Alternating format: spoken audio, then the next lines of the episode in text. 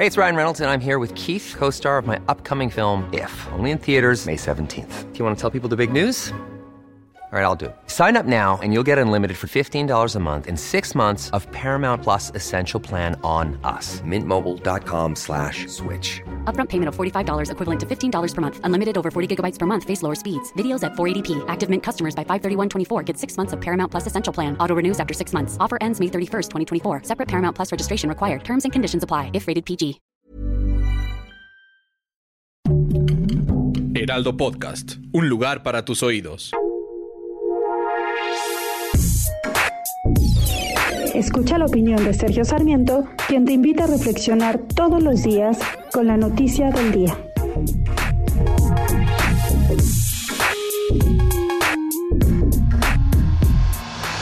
Cierto que México tiene el derecho soberano, como cualquier otro país del mundo, de cambiar su legislación interna. Esto es lo que ha hecho México en materia de energéticos desde que empezó la cuarta transformación del presidente Andrés Manuel López Obrador. Pero también es verdad que los países signatarios de acuerdos internacionales con México, como Estados Unidos y Canadá, en el caso del TEMEC, tienen derecho también a imponer sanciones en contra de México cuando las modificaciones de la ley en nuestro país violan los términos del tratado comercial.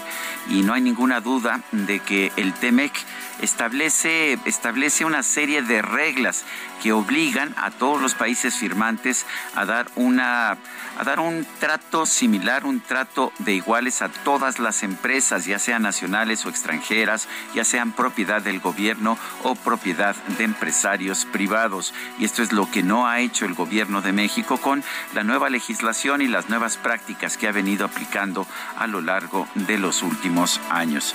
Por supuesto que México puede cambiar su legislación interna, pero los cambios cuando violan los tratados internacionales tienen costos y los costos de violar el TEMEC pueden ser enormes para nuestro país.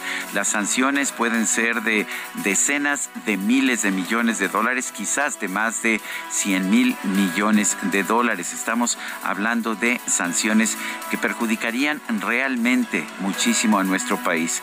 El presidente toma esto como algo de broma dice, uy, qué miedo, y pone música de Chicoche para demostrar que no tiene absolutamente ningún miedo de las sanciones.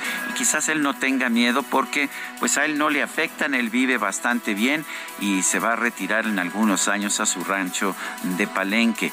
Quienes tendrán que pagar estas sanciones somos los ciudadanos mexicanos y tener que cubrir un costo de cientos o de decenas de miles de millones de dólares por un capricho presidencial me parece muy injusto para los mexicanos.